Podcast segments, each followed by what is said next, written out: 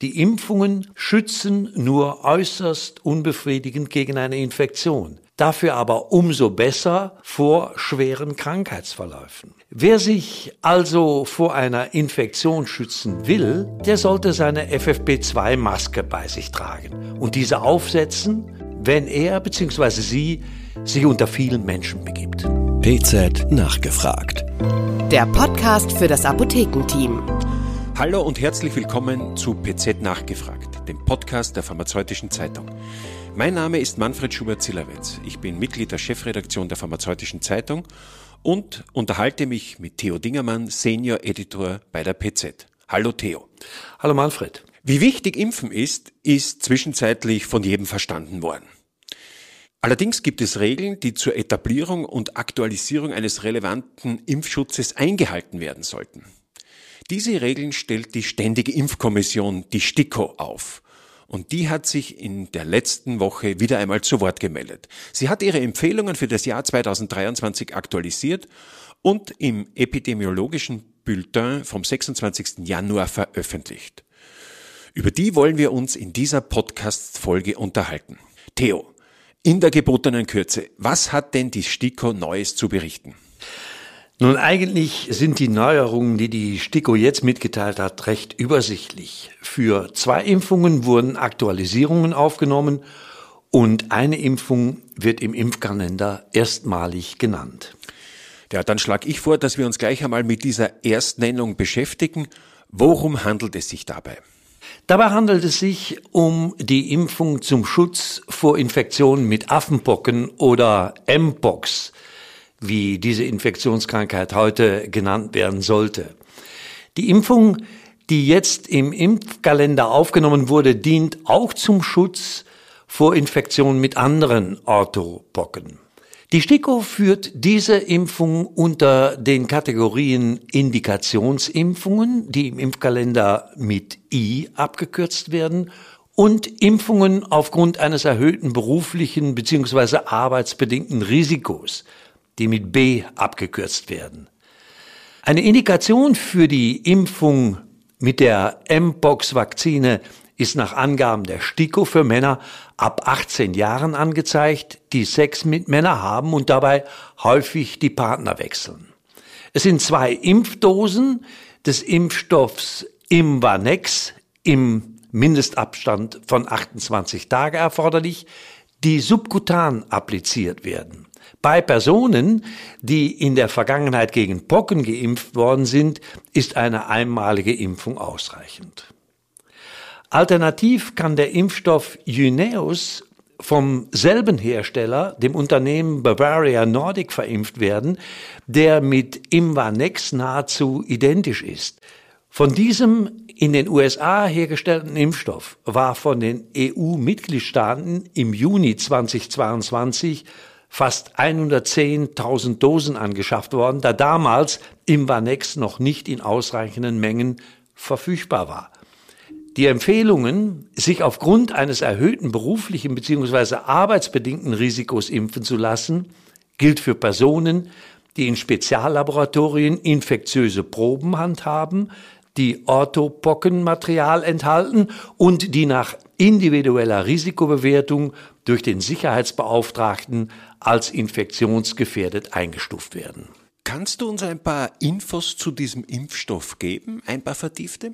Bei Imvanex handelt es sich um einen Lebendimpfstoff, der eine nicht replizierende, attenuierte, also eine abgeschwächte Form des Vaccinia-Virus, das Vaccinia ankara, enthält. Dabei handelt es sich um einen Pockenimpfstoff der dritten Generation, der eine Kreuzimmunität gegen Affenpocken auslöst. Die exakte Bezeichnung lautet modifiziertes Vaccinia Virus Ankara, Bavarian Nordic Lebendvirus.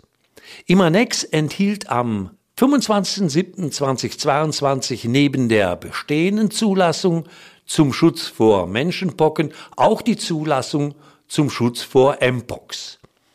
Produziert werden die Viren in angebrüteten Hühnereiern. Das heißt, man sollte erfragen, ob eine Hühnereiweißallergie ausgeschlossen ist. Ansonsten gibt es hier keine Besonderheiten zu erwähnen. Vielen Dank für diese vertieften Informationen. Lass uns im nächsten Schritt auf die Aktualisierungen, die die STIKO publiziert hat, eingehen. Da geht es zum einen um die Gelbfieberimpfung. Hier empfiehlt die STIKO Personen, deren Risiko für eine Infektion aufgrund ihrer beruflichen Tätigkeit erhöht ist, vor einer erneuten oder fortgesetzten Exposition einmalig ihren Impfstoff aufzufrischen, sofern zehn oder mehr Jahre seit der Erstimpfung vergangen sind. Diese Empfehlung betrifft auch Reisende in Endemiegebieten. Eine Liste der Länder mit der Gefahr einer Gelbfieberübertragung und der Länder, die bei der Einreise einen Nachweis einer Gelbfieberimpfung fordern, stellt die WHO zur Verfügung. Nach erfolgter zweiter Impfung sind keine weiteren Auffrischimpfungen mehr notwendig. Allerdings sind Ausnahmen und Besonderheiten zu Impfabständen für bestimmte Personengruppen, darunter schwangere Personen mit Immundefizienz und Kinder zu beachten. Hier sollte man die STIKO-Empfehlungen zur Hand nehmen und nicht aus dem Gedächtnis beraten. Dann fehlt uns jetzt nur noch die letzte Aktualisierung. Richtig. Dabei geht es um die Meningokokkenimpfung. Unter den Empfehlungen für Impfungen aufgrund von Reisen ergänzt die STIKO, dass man vor Langzeitaufenthalten an einen adäquaten Impfschutz denken sollte. Dies gilt besonders für Kinder und Jugendliche sowie für Personen im Studium oder Ausbildung.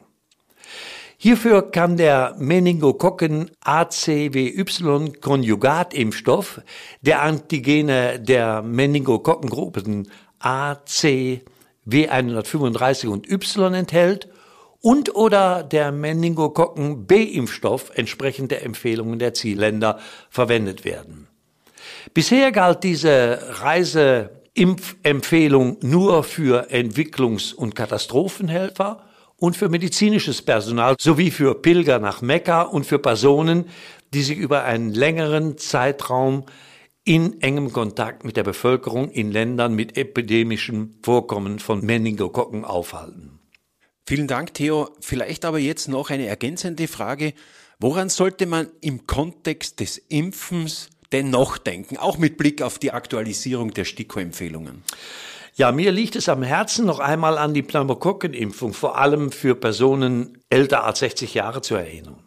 Die STIKO empfiehlt diese Impfung als Standardimpfung für alle über 60-Jährigen und zwar mit dem 23-valenten Polysaccharid-Impfstoff, der als Pneumovax zugelassen ist. Dieser Impfstoff enthält Polysaccharid-Antigene von 23 Serotypen in reiner Form.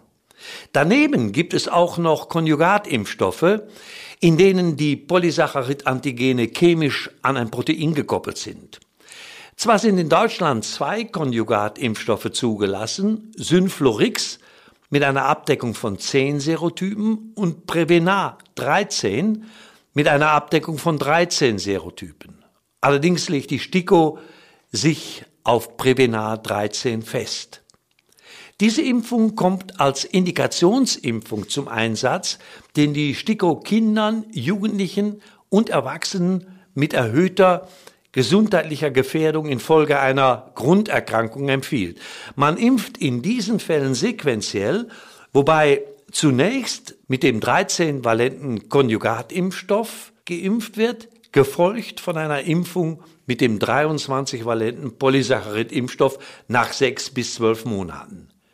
Der 23-valente Polysaccharid-Impfstoff soll erst ab dem zweiten Lebensjahr verimpft werden. Ich möchte diesen Podcast nicht beenden, ohne vorher nicht auch über Covid-Impfstoffe gesprochen zu haben mit dir, Theo. Nicht zuletzt vor dem Hintergrund der Tatsache, dass die WHO sich heute pointiert geäußert hat, insofern als sie an der höchsten Warnstufe festhalten möchte, nicht zuletzt vor dem Hintergrund der hohen Todeszahlen weltweit. Was gibt es aus deiner Sicht, lieber Theo, zu den Covid-Impfstoffen zu sagen? Nun, hier wird sich die STIKO noch einmal separat zu Wort melden. Also derzeit noch keine Neuigkeiten von der STIKO. Aber eines kann auf alle Fälle gesagt werden. Jeder bzw. jede sollte mindestens einmal mit einem der angepassten bivalenten Impfstoffe geimpft sein. Dies sind die einzigen Impfstoffe, die ein Omikron-Antigen enthalten und derzeit kursieren ausschließlich Omikron-Varianten. Da sollte es einleuchten, dass eine Impfung gegen diese Variante mehr als sinnvoll ist. Und man kann es auch nicht oft genug wiederholen. Die Impfungen schützen nur äußerst unbefriedigend gegen eine Infektion, dafür aber umso besser vor schweren Krankheitsverläufen. Wer sich also vor einer Infektion schützen will, und das sollten möglichst alle tun, der sollte seine FFP2-Maske bei sich tragen und diese aufsetzen, wenn er bzw. sie sich unter vielen Menschen begibt. Das ist ein guter Hinweis und ein gutes Schlusswort. Impfstoffe, liebe Kolleginnen und Kollegen, gehören zu den mit Abstand wirksamsten Arzneimitteln. Hier auf dem Laufenden zu bleiben, ist daher besonders wichtig, nicht zuletzt auch in der Beratung für die Apotheke. Vielleicht laden Sie, liebe Kolleginnen und Kollegen, sich das aktuelle epidemiologische Bulletin auf Ihren eigenen Rechner oder drucken es aus. Den Link zu diesem Dokument finden Sie in dem Begleittext zu diesem Podcast auf PZ Online, wo Sie auch weitere Informationen und Links finden. Damit bedanke ich mich bei dir, lieber Theo, für die wichtigen Informationen und bei Ihnen, liebe Kolleginnen und Kollegen, für das wertschätzende Zuhören. Ciao, Theo. Ciao, Manfred. PZ nachgefragt der Podcast für das Apothekenteam.